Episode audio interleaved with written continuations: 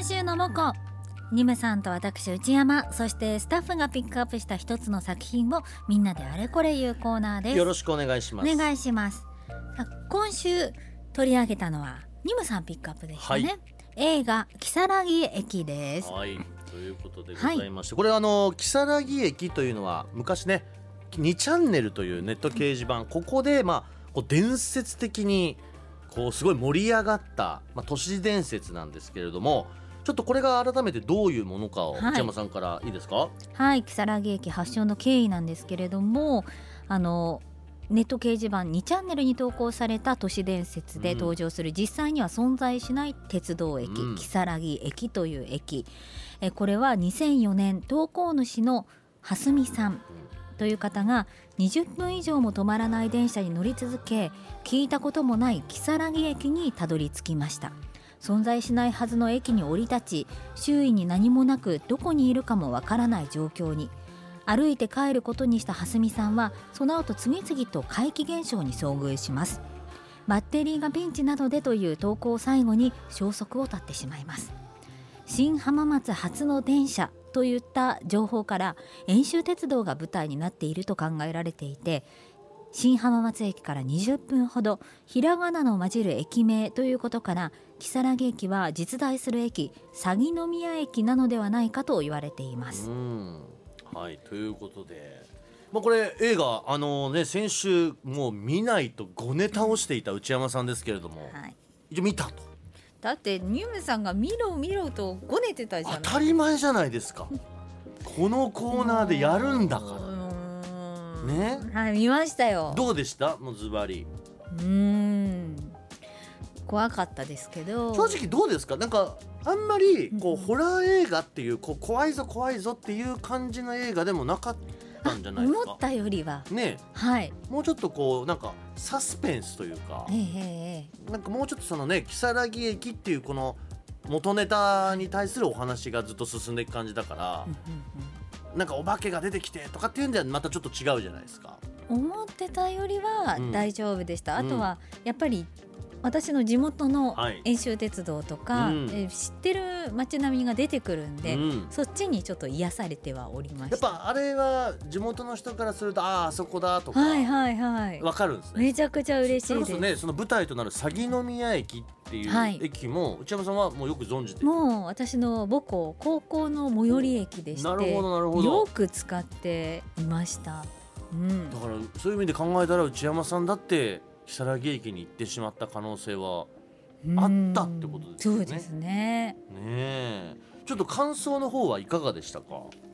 えー、えー、もう不思議以外の何者でもないんですけど。ねえ。あの、はい。なかなかね僕もまあ今回これテーマになって映画見たんですけど、ええなかなか評価難しいですよ。そうですか。あのまあなんていうんですかね。B 級映画とよくジャンルされるこうすなんだろうテイストというか味わいだなというところでうん。でただその、まあ、怖くないみたいな怖いか怖くないかみたいなことで言うとなんか昨今のこうホラー映画とかってあらゆる変化球を駆使していろんな切り口から怖がらせるっていうのがもう今いろいろあるわけじゃないですか、はい。そんな中でもうストレート一本勝負してきたなみたいな感じちょっとありません？もう音とカメラワークでええ。バーンと驚そうだからやっぱびっくりはする序盤は結構その驚かすシーンが何度かあるんですけあど、のバイオハザードって言ったらあれですけどうん。自分が主人公になったはいはい。目線で進んでいくのでゲームしてるような感覚になりましたね。そうでしたね。でなんか僕見ててね最初の序盤のあの驚かせ方はあのなんかいろんなこう有名なお化け屋敷の怖さじゃなくて僕自分の地元のお祭りにお化け屋敷がよくあったんですよ、でそれって入るともう人がいて壁バーンってやったりとかわーって言ってきたりもう言っちゃえばシンプルな脅かしなんだけどびっくりするっていうああの感じだなって思いました。もう分かりやすく音とかはい。こうわって言うんで驚かしていくみたいなのがなんかこう原点に立ち返るような驚かせ方だなとは思いましたけどこれちょっとじゃあメッセージはい。いきましょうか。ちょっとねまずこれねラジオネーム逃げ足早子さん。えー怖いのはこの蓮見主人公の2チャンネル投稿が全てあの異世界に残した女子高生を救い出すための計画であったらしいということ。これまあまあお話を見ていただくと分かるんですけどね。あのーまあ実際に、えーこう主人公、えーだから2チャンネルの主人公は蓮見なんですけど映画の主人公は堤なんですよ。うんうん。堤ちゃんというまた別の女の子が出てくるんですけど、まあ、この子が結局その、えー、蓮見さんに取材に行くんですよね。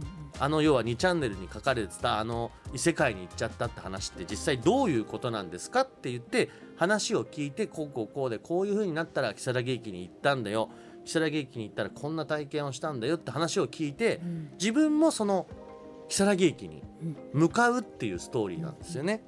だその辺のこうちょっと展開オチの部分が怖かったとうんいう意見。うん、私も怖かったです怖かった？あ。そういうこと？と思ってああなるほどどね。はい狙いを感じちゃったという怖さっていうそうですね。ね僕ちょっとねなんかあの辺はいらなかったかなって気がしちゃうんですけどね。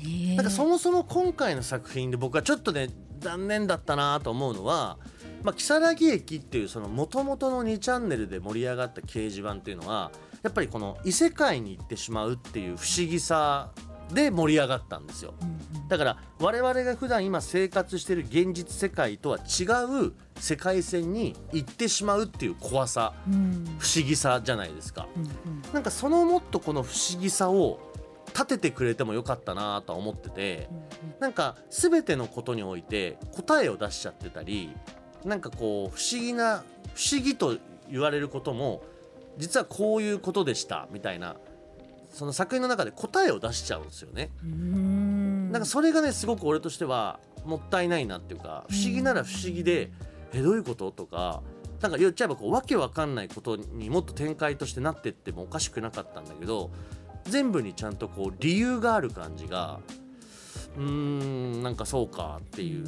ちょっとそこの残念さが僕は結構あっただんですよ、ね、からきっとこういうことですよね、うん。この実際の書き込みうん2チャンネルへの最初の投稿内容っていうのは、あの2004年1月8日うん。午後11時18分に、はい気のせいかもしれませんがよろしいですか、うん。先ほどから某私鉄に乗車しているんですが様子がおかしいんですっていう投稿から始まって翌日未明にかけて蓮見さんとスレッド参加者との応答がリアルタイムで進行していったと。うん。で最後にバッテリーがピンチなのでで途絶えてしまうっていうことでなんです、ね、この2チャンネルの時のはやっぱり文字情報しかないわけですよね。だからみんなが文字を読んで自分の頭の中で絵を想像してでそのこのスレッドを立てたこの蓮見って人が書いてくる文章もなんかわけわかんないんですよ。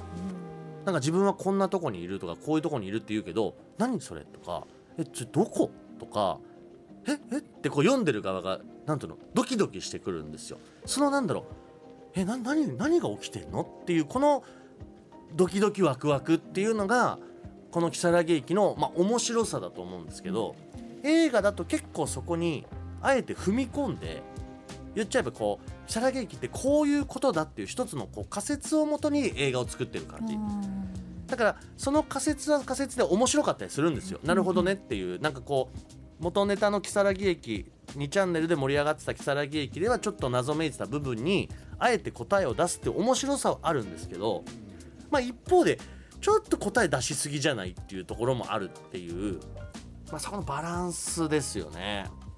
ちょっと難しいかなという。であとねこれヨッティさん、えー途中で出てくる男女3人組と酔っ払ったおじさん、うん。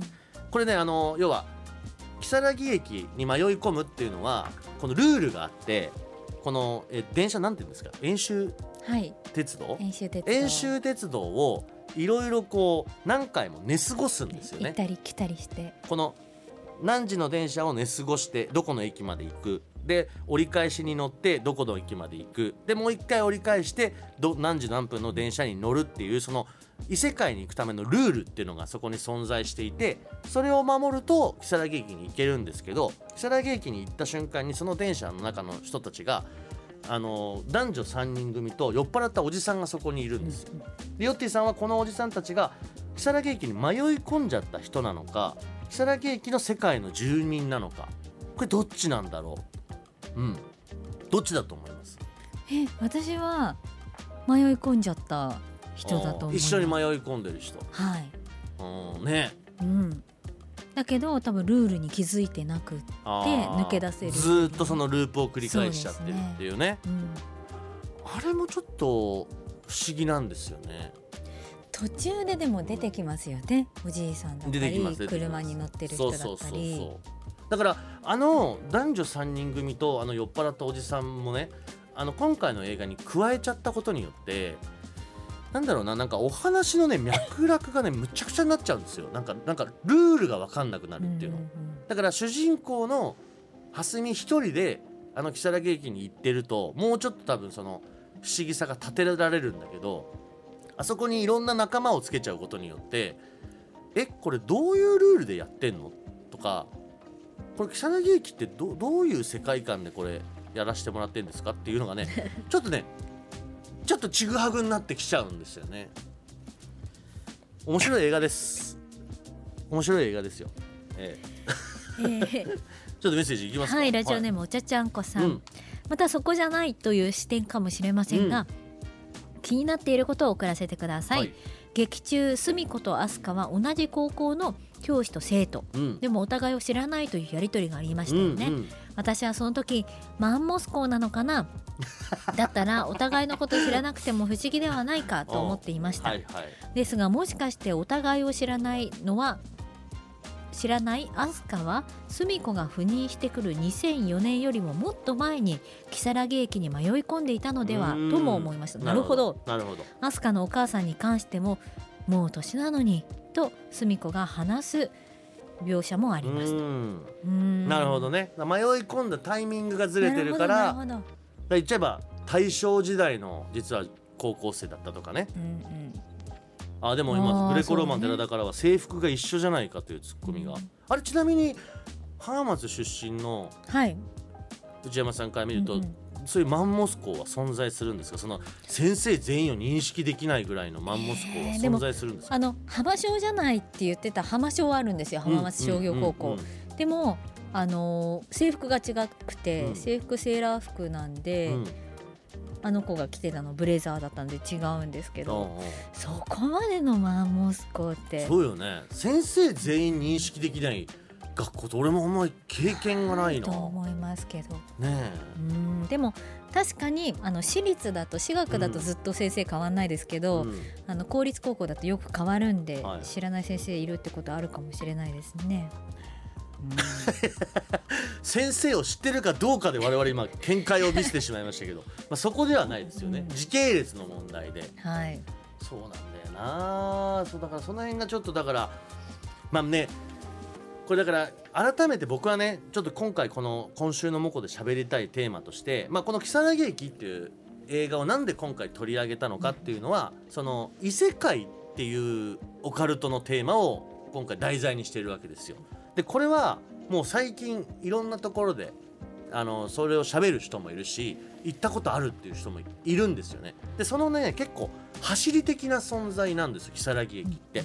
でこの僕見てて思うのが異世界に行っちゃったっていうこうエピソードって僕も怪談とか好きだから、はい、見た時に結構ね共通点があってへで今回のこの如月駅映画でも同じ描写になってたなと思うのがまずねその異世界に行く瞬間に行った行ったところでまず見える景色が必ずね田園風景なんですよ。えこれね結構他の如月駅じゃない異世界の話聞いてもよく出てくる。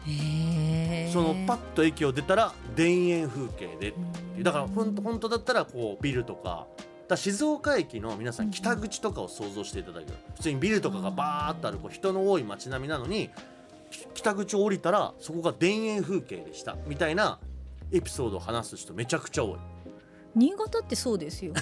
すごい新潟です。よでもそれはそれで怖いじゃん。静岡駅降りたと思ったらそこは新潟駅でしたもん。あそれはそれである意味ちょっと怖い話だしああとはよくあるのが読めない文字が羅列されてるとか。ー。あとそのその場にいるその世界にいる人と喋ると同じ見た目日本人なのに喋ってる言語が全然違うとか。この辺の不思議さですよね。ね。私はあの地元出身なんでこの如月駅の映画を見てても、うん。多分ニムさんは元の景色知らないじゃないですか車窓の、はいはいはいはい。あれがリアルに途中まで本当のリアルの景色なるほど。本当の浜松の景色途中から変わるので自分地元民としてはうん。本当になんか変な感じ、うんうんうん、うん、駅を出ても、はいはいはい。あの景色じゃない感じがよく手に取るようにわかるんで異世界感は増して感じました、どうします？自分がもし本当に普通に電車乗っててう、ん、いきなりパッて窓見たら、はい。全然知らない景色が広がってた時のはい。どういう心情になります？私はもうあ5にいれば5にいるみたいなもうこ この世界に染まろうと思ってもともとこの世界にいました感を出すかもしれない。内山さん木更木駅の人じゃん。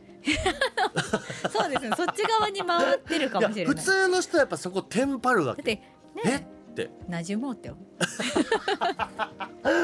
馴染も馴染もう。すごいな。らその方が危険じゃないと思います。いやいやまあ確かにそのうん。敵意むき出しにする必要はないですけどね、はい。あの最近だとねこの同じような異世界系でいうと埼玉にある秋津駅っていう駅と新秋津駅っていうこの2駅のこの間でいろいろこういう系の事象が起きるってエピソードめちゃくちゃ多いんですよ。へでこれ面白くてその普段使ってるコンビニ駅を降りてすぐにあるコンビニがもともと L のコンビニだったのが、ある日を境にいきなり F に変わってて。もうで「え？っ?」て言って中入って店員さんに「あれ？これってもともと L でしたよね」って言ったら「え何言ってんですか？十何年前から F ですよ」って言われちゃってへー「えどういうこと？どういうこと?」ってなるみたいな。でもこれってそのし喋ってる本人がおかしくなってるのか、うん。世界がおかしくなってるのかってもう説明つかないじゃないですか。でもなんかワクワクしません？聞いてて「何それ不思議」そうですね。何その話って。うんうんここまでで楽しむもんだと俺は思うの。うん。えー以上です。はい、ね、不思議を残してほしかったことですね。そうこの不思議さをうん、ちょっとぜひ楽しんでいただきたいなと思います。